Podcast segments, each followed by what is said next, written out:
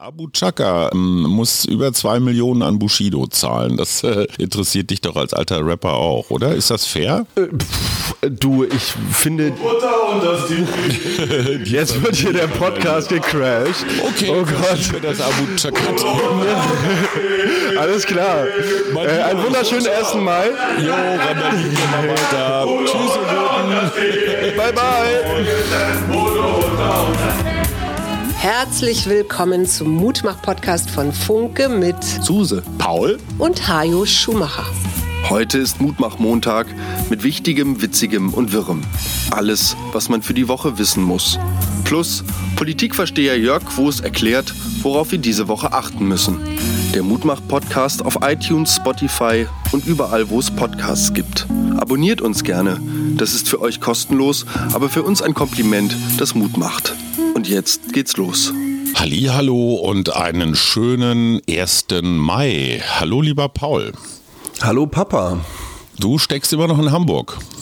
Ich stecke immer noch in Hamburg. Wir stehen heute hier vor unserem Auftritt, haben gerade die Band zur Familie geholt und äh, werden jetzt hier ein gigantisches Band-Familienfrühstück zelebrieren. Und da freue ich mich tierisch drauf. Genauso sehr freue ich mich darauf, heute mit dir die ganzen schönen Sachen zu besprechen, die ich mir so die Woche über aufgeschrieben habe. Oh, du hast schöne Sachen. Also ich habe Merkel auf der Leipziger Buchmesse ein äh, Geheimtreffen bei Olaf Scholz.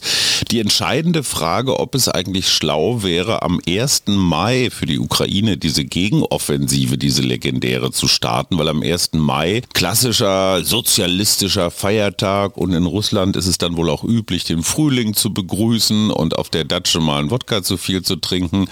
Das ist so naheliegend als Starttag für eine Gegenoffensive. Kannst du dir das vorstellen? Tatsächlich kann ich mir das wirklich vorstellen, weil ich ja durch meine russische Partnerin so Einblicke in, sagen wir mal, die russische Volksseele und auch die Feiertage bekomme. Und tatsächlich ist für die Russen der 1. Mai auch dieser Frühlingsanfang, welcher, welchen du gerade beschrieben hast. Mhm. Und der wird dort oft mit tatsächlich elf Tagen am Stück frei begangen. Oh. Also die ganze Nation hat so was wie Miniferien. Deshalb könnte ich mir das gut vorstellen, dass das natürlich aus kriegstechnischer taktischer Sicht ein sehr, sehr guter Tag wäre für eine Gegenoffensive. So aus, ich weiß nicht, so aus menschlicher Sicht natürlich irgendwie ziemlich hart, dann am Feiertag irgendwie die Kanonen sprechen zu lassen. Sag mal, hast du von Til Schweiger mitgekriegt? Völlig absurd. Ich habe dieses Video gesehen, in welchem er sich irgendwie bei Deutschland bedankt, sagt, dass er drei Tage nicht gepennt hat. Dann flimmerte ja letztens über die Titelseiten der Tageszeitung, dass es jetzt irgendwie Vorwürfe von wegen schwerer Missbrauch, Alkoholismus am Filmset und ähm, auch irgendwie ja in Richtung Gängeleien gegangen sein soll. Ja. Ich habe das Gefühl, dass Herrn Schweiger da so manche Sachen vielleicht ein bisschen zu Kopf steigen. Ja, auf der einen Seite hört man, und das finde ich das Faszinierende daran, dass das kein Einzelfall ist. Also das ist jetzt nicht nur da, wo Till Schweiger was zu sagen hat, sondern das ist einfach offenbar immer noch so ein System, dass insbesondere Männer am Filmset rumtoben, wenn sie was zu sagen haben. Was mich interessiert, ist eine andere Geschichte. Wir hatten ja im Zusammenhang mit dem Springer-Chef Döpfner die Frage, mhm. darf man private SMS eigentlich veröffentlichen oder fallen die unter den Schutz der Privatsphäre? Privatsphäre. Und da frage ich mich bei Schweiger natürlich auch, wenn der Mann ein Alkoholproblem hat und das ist vielleicht auch ein bisschen ja verniedlicht, weil in Wirklichkeit ist es eine Krankheit, es ist eine Suchtkrankheit. Soll man mhm. das so ausbreiten? Verstößt man da gegen Persönlichkeitsrechte? Also ich finde es heikel. Ich, ja, auf der einen Seite gibt es ein öffentliches Interesse, weil der wahnsinnig erfolgreiche Filme gemacht hat. Mhm. Auf der anderen Seite ist der Mann ja auch krank, ganz offenkundig. Mhm. Also greift man da nicht ein bisschen weit Zeit ein? finde gerade, wenn man sich mal anguckt, wie Medien und auch die Berichterstattung über Stars bzw. Personen des öffentlichen Lebens diese prägen kann. Ich weiß, Britney Spears und Til Schweiger, das ist ein steiler Vergleich, aber ich finde anhand der Geschichte auch dieses Superstars, und wir reden jetzt bei Til Schweiger tatsächlich ja nur über den deutschsprachigen Raum, in, anhand der Geschichte von Britney Spears kann man, finde ich, sehr gut nachvollziehen, wie belastend so ein Leben in der der medialen Öffentlichkeit sein kann. Wenn wir jetzt zurück zu Herrn Schweiger kommen, dann stelle ich mir das schon extrem belastend vor, wenn auf einmal alle Leute, die du nicht kennst, Sachen über dich wissen, die eigentlich höchstgradig privat sind. Und ich meine, mit so einer Diagnose wie zum Beispiel einer Alkoholsucht geht man jetzt nicht unbedingt hausieren. Und über meinen Nachbarn zum Beispiel weiß ich das nicht oder über irgendwelche Leute auf der Straße. Über Herrn Schweiger weiß man das dann. Und ich kann mir das schon vorstellen, dass das, wenn man versucht, dann mal wieder so ins öffentliche Leben einzutauchen und irgendwie irgendwo einkaufen zu gehen, will die Leute einen dann doch sehr, sehr schräg angucken. Und ich deshalb auch verstehen kann, warum sich viele Personen, Personen des öffentlichen Lebens dann halt in solche, naja, wie soll man das sagen, gated Communities oder auch so sich so Rückzugsorte bauen, wo sie dann halt eben privat sein können. Ja, und was mich dabei auch so ein bisschen erschüttert, Nora Tschirner hat ja gleich so ein Distanzierungsvideo gepostet, so von wegen, sie hat keine Lust mehr auf äh, diese Art und Weise der Zusammenarbeit. Das klang hier und da ein bisschen so, als ey, das wussten doch alle immer schon. Da mhm. wundere ich mich, dass das jetzt erst rauskommt, dass niemand die Traute offenbar hatte zu sagen, das geht so nicht. Ich meine, der, der Spiegeltitel ist ja auch irgendwie, sie nannten ihn Imperator oder so ähnlich überschrieben. Also so diese Allmacht und das ist ja das, was man bei Harvey Weinstein und anderen auch so hatte oder auch bei Theaterregisseuren oder irgendwelchen Ballettchefs oder so, diese Allmacht, wo sich keiner traut, auch aus Angst um die Karriere oder rausgeschmissen zu werden, wo alle die Klappe halten. Das macht mhm. mich wirklich nachdenklich und ich frage mich, wie viele Medien, wie viele Kollegen das eigentlich auch wussten, aber halt immer so ein bisschen weggeschwiegen haben. Es ist auch schwierig, weißt du, auf der einen Seite hat da jemand ein Problem, das ist privat, ja, auf der anderen Seite hat es natürlich öffentliche Auswirkungen, weil dieser jemand äh, andere Leute traktiert. So, jetzt mhm. aber was Mutmachendes von dir. Ja, was Mutmachendes von mir kommt über unseren, ich glaube sogar Bundesjustizminister, Herrn Marco Buschmann. Wir hatten es ja schon mal im Podcast besprochen. Der Herr Buschmann hat ja ein Soundcloud-Profil und macht tatsächlich in seiner Freizeit gerne mal Musik. Dieses Soundcloud-Profil ist auf, inzwischen auf eine stattliche Anzahl von 3000 Followern angewachsen. Mhm. Manche seiner Tracks haben über 90.000 Plays. Als man den Herrn Buschmann selber fragte, meinte der, hm, das sind jetzt vielleicht nicht alles unbedingt Fans, die sich da meine Musik anhören, aber zumindest mal hat es irgendwie ein Interesse der Bürger geweckt. Und ich finde tatsächlich für einen Politiker, da so seinem Hobby im Internet nachzugehen, finde ich das eine super Sache, weil ihn das total nahbar macht. Ja. Und weil ich das super finde, dass Leute das spannend finden, quasi wie, was diese Person oder dieser Politiker außerhalb seiner Tätigkeit als Politiker noch so macht. Macht mir deshalb total Mut, weiter zu seinen Hobbys zu stehen und das einfach so zu machen. Ich kann da nur den Brostcast empfehlen, die dritte Staffel. Da habe ich nämlich mit Marco Buschmann äh, genau darüber gesprochen. Und er hat erzählt, wie er, äh, naja, so für andere Instrumente irgendwie nicht so richtig geeignet war und wie er dann, ich glaube, erst mit einem Atari und dann mit einem Yamaha angefangen hat. Und er ist großer Bewunderer dieser Filmmusik-Gurus. Ähm, wie heißt der eine? Also Hans Zimmer, Hans den kennt Zimmer man. natürlich, klar. Und dann gibt es noch einen Ami, ähm, oh, komme ich jetzt nicht drauf auf den Namen. John, John, ähm, äh, okay, Bildungslücke, ihr draußen wisst bestimmt, wen ich meine. Wobei man sagen muss, jetzt als Minister ist er nicht mehr so aktiv. Das sind alles Frühwerke. Und er steht halt so auf Dröhnen und Riesenorchester und Wagner und volles Programm. Hast du da mal reingehört? Ich habe da tatsächlich mal reingehört. Ähm, es ist Musik. So viel kann man dazu Immerhin. sagen. Bleiben wir doch gleich bei dem Thema.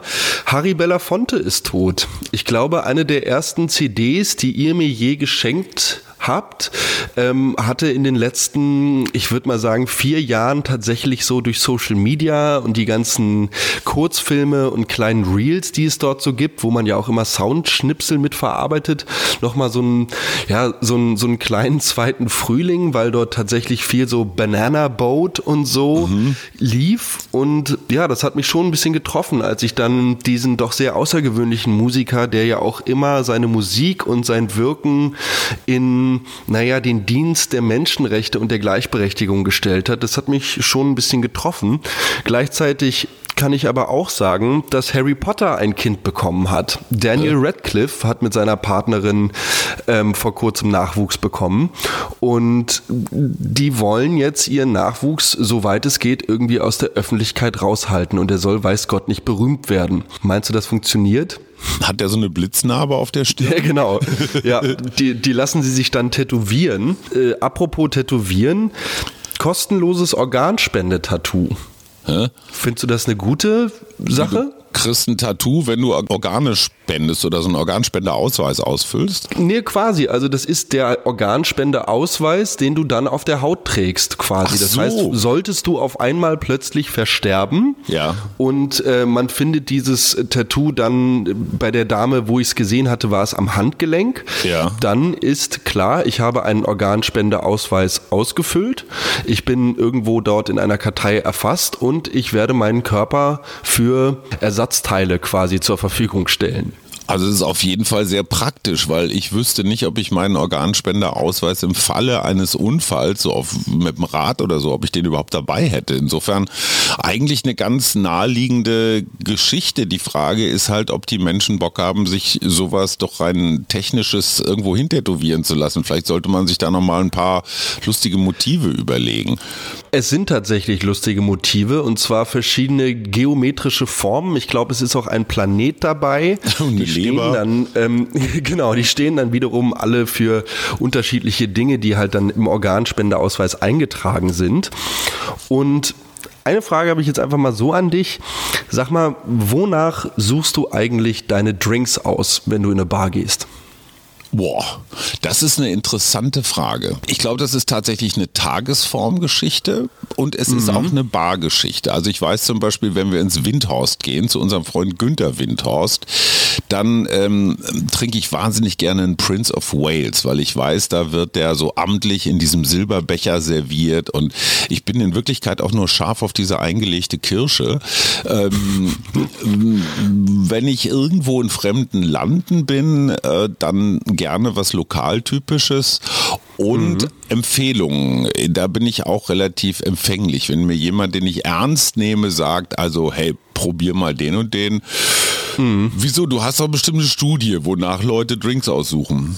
Genau, auf jeden Fall. Und es ist spannend, dass du mit dem Prince of Wales gleich den Silberbecher mit ansprichst, weil man herausgefunden hat, dass wenn man in Bars die Form des Cocktailglases neben den Cocktail an sich mitprintet oder mitdruckt, dass dann Männer wesentlich häufiger Cocktails bestellen, weil die größte Angst ist es nämlich, dass du dann mit irgendeinem so einem flimsy Schirmchenglas in so einer Ach, ja, Bar ja, ja. sitzt und das Ganze halt uncool aussieht. So mit Wunderkerzen und Schirmchen, ja, ja. So, und da ist so ein Dark and Stormy oder ich weiß nicht was, ähm, natürlich eher was Klassi- Klassisches in diesem Glas, dann mit einem Eiswürfel und so, da kommt man schon viel mehr in so der Pate-Vibes. Ah, verstehe. Während halt so ein Long Island Iced Tea natürlich im Zweifel im bauchigen Glas bei der Cocktail Happy Hour, naja, vielleicht nicht ganz so souverän rüberkommt. Also die Glasformen haben quasi ein, eine totale Auswirkung darauf, welche Drinks Egal, drin getrunken werden. Ja.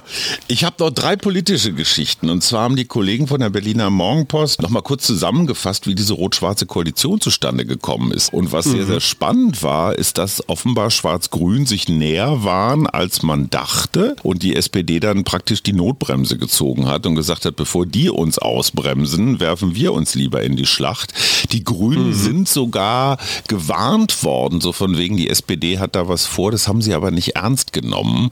Das äh, kann man als Anfängerfehler bezeichnen. Und die wirklich interessante Geschichte ist, dass Kai Wegner, der, wenn auch erst im dritten Wahlgang gewählte Bürgermeister und der SPD-Fraktionschef Raed Saleh, die kommen beide aus Spandau und die haben sich geheim angeblich auch in einer Shisha-Bar getroffen, um einfach mal Nein. so, ja, und haben auch Geil. tatsächlich eine Shisha geraucht. Das ist so typisch. Ach, super. So typisch Berlin, ja, äh, auch wenn der Staat mit dieser komischen Wahl, wo offenbar nicht alle der neuen Koalition mitgestimmt haben, maximal holprig war, aber das fand ich eine interessante Geschichte. Zweite Geschichte, Merkel bei der Leipziger Buchmesse im Gespräch mit Zeitchefredakteur Giovanni Di Lorenzo und der hat sie dann gefragt, äh, ob sie irgendwas äh, hätte, was sie dann vielleicht bereuen würde, ob sie einen Fehler gemacht hätte und sie war, wie die Merkel so ist, äh, das einzige Eingeständnis, was sie gemacht hat, ist die 2% Haushaltsausgaben für die Bundeswehr. Die hätte sie schon mal früher einhalten müssen, Klammer auf. Das hat Donald Trump ausgerechnet immer gefordert. Also sie hat praktisch im Nachhinein Trump recht gegeben. Und sie ist gefragt Krass. worden, so von wegen Luisa Neubauer hätte gesagt, naja, wenn sie mehr für Klima hätte tun wollen, dann hätte sie mehr getan. Und da hat Merkel nur gesagt, sorry, ich bin zwar Kanzlerin, aber am Ende brauche ich für alles Mehrheiten. Diese Vorstellung, mhm. wenn ich was will, dann kann ich das durchsetzen. Mhm. Das ist so nicht. Und das ist ja genau das, was wir jetzt gerade in diesem ganzen Heizungsklimbim erleben. Ne? Also in dem Moment, wo es teuer wird oder unsozial, dann kriegst du halt keine Mehrheiten. Und in dem Und Zusammenhang zitiere ich noch Bernd Ulrich aus der Zeit, der offenbar zu einem Hintergrund mit äh, Scholz äh, im, im Kanzleramt war. Und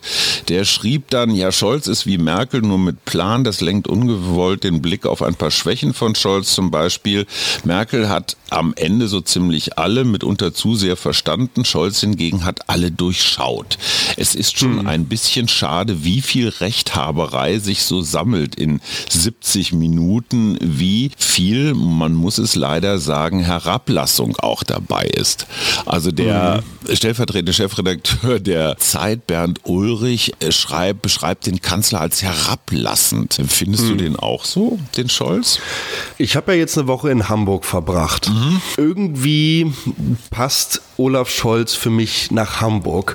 Für mich ist das so ein bisschen was Norddeutsches, ein bisschen was leicht zugeknöpftes. Ja, man könnte das Gefühl haben, dass da vielleicht bei manchen Äußerungen hm, so ein bisschen so eine leichte Realitätsferne zum Teil mit dabei ist. Auf der anderen Seite glaube ich, dass Herr Scholz im Zweifel einfach ein durchaus ruhiger und in meinen Augen auch eigentlich sehr besonnener Mann ist, dem ich da die Herablassung jetzt erstmal so per se nicht zuschreiben würde. Also ich glaube, dafür ist er tatsächlich einfach ein bisschen zu grau.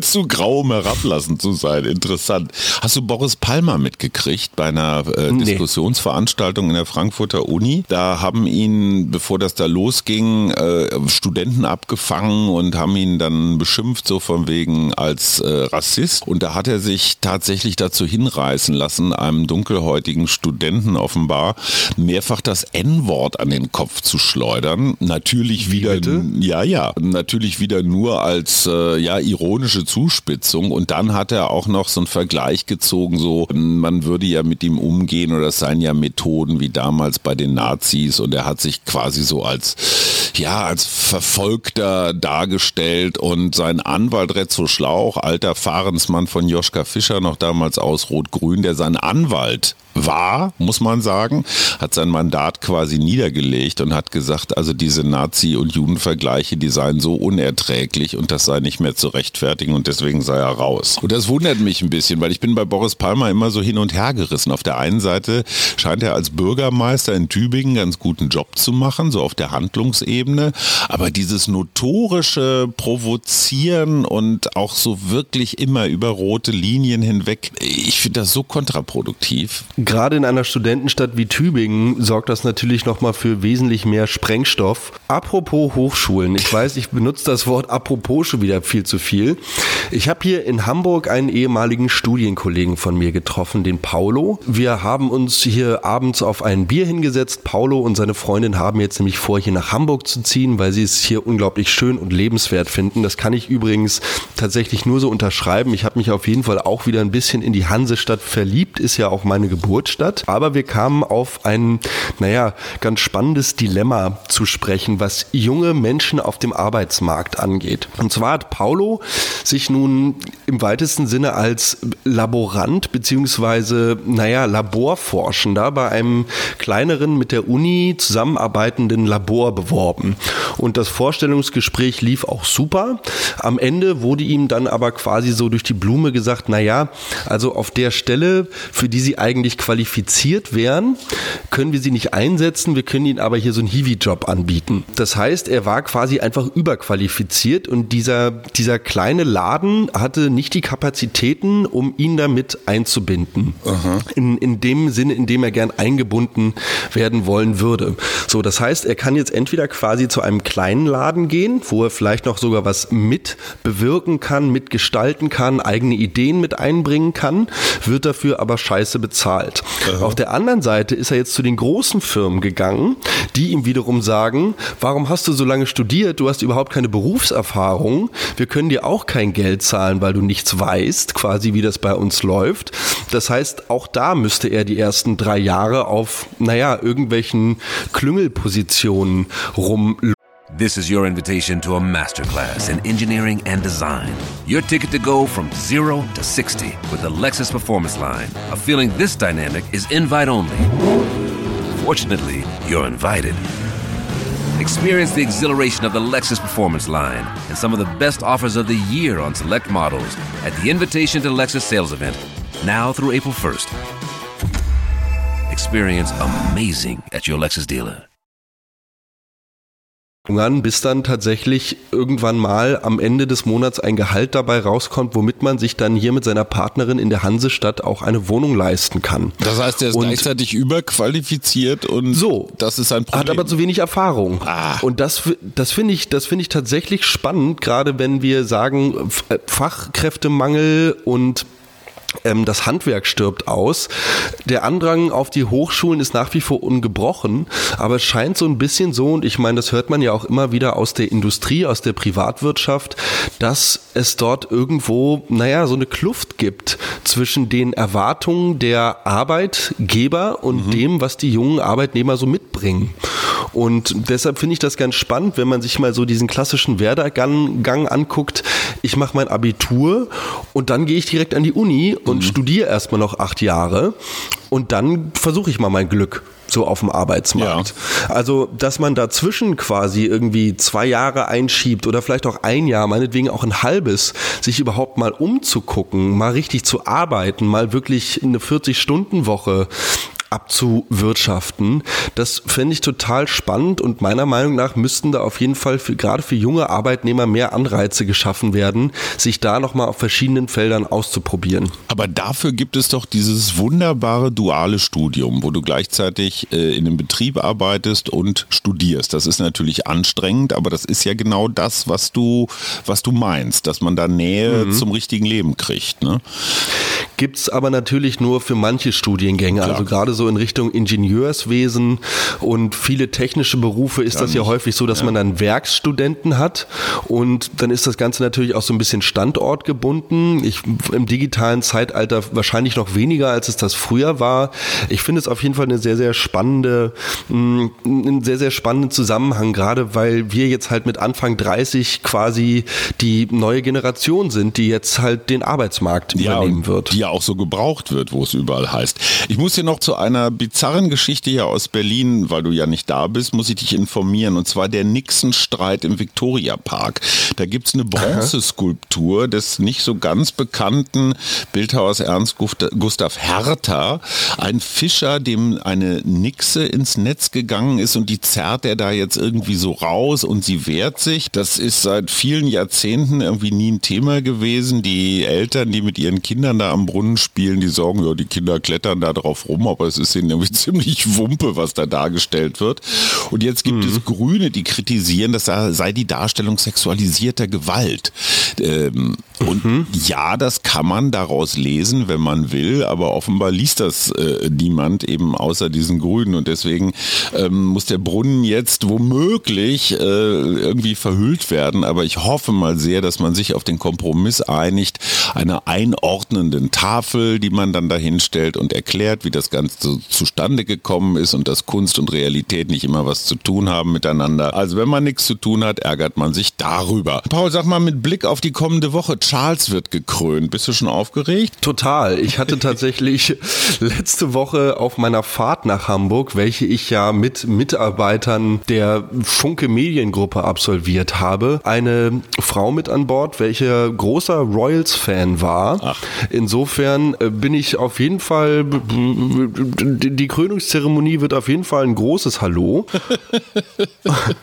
ich finde das so unfassbar altmodisch und überflüssig, aber nun gut. Total. Mein Guter, du spielst heute Abend, ich wiederhole nochmal, wir zeichnen am Sonntag auf, wir wissen also nicht, was am 1. Mai passiert. Du spielst heute Abend in Hamburg und dann gleich am 1. Mai mittags auf dem Mariannenplatz in Kreuzberg im Auge des Taifuns äh, um den 1. Mai rum. Habt ihr Schiss, dass ihr da vielleicht irgendwie ein paar Pflastersteine um die Ohren kriegt? Naja, Schiss nicht so wirklich. Was mich ein bisschen getroffen hat, war, dass ja jetzt das Maifest mhm. so eine Woche vorher hoppla die Hopp eben nochmal abgesagt wurde, weil dort der Verein, welcher dieses Fest ausrichtet und der Bezirk irgendwie nicht so ganz zusammengekommen sind und auch es aus dem Verein hieß, man hätte dort keine Unterstützung erfahren. Für mich hatte sich das Ganze immer so dargestellt, dass dieses Fest eigentlich von Bezirk und auch Anwohnern gewünscht war, mhm. weil es so ein bisschen, ja doch diese sehr explosive Stimmung, die ja oft am 1. Mai in Kreuzberg, gerade in Berlin herrscht,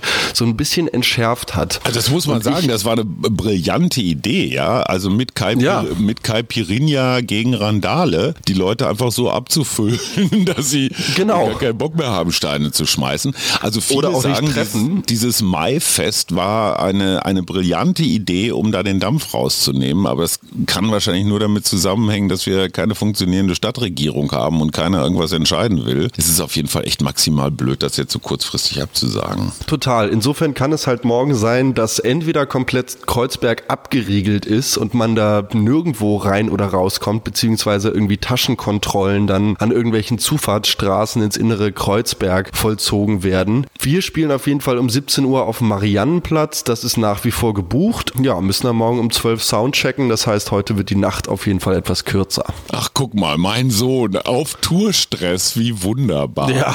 Mein Lieber, ich freue mich auf die nächste Woche, vor allen Dingen, wenn du unbeschadet wieder in deiner Heimat bist. Ich wünsche frohes Schlagzeugen. Ach so, übrigens, Abu Chaka ähm, muss über zwei Millionen an Bushido zahlen. Das äh, interessiert dich doch als alter Rapper auch, oder? Ist das fair? Äh, pff, du, ich finde. Butter und das Jetzt wird hier der Podcast gecrashed. Okay, oh Gott. Das Abu Chakat.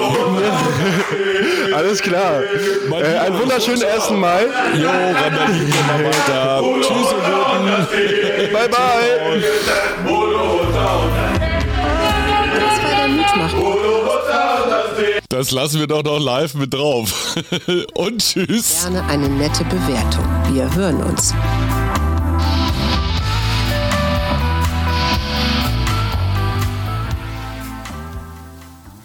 Weiter. Tschüss, ihr Guten. Bye, bye. Das war der Mutmacher. Das lassen wir doch noch live mit drauf. Und tschüss. Gerne eine nette Bewertung. Wir hören uns.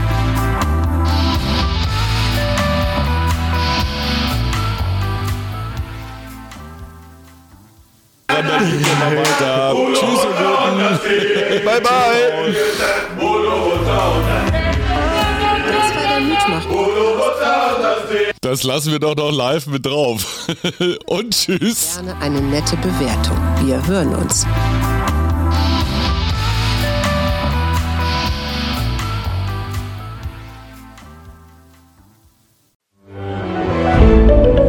Ein Podcast von Funke.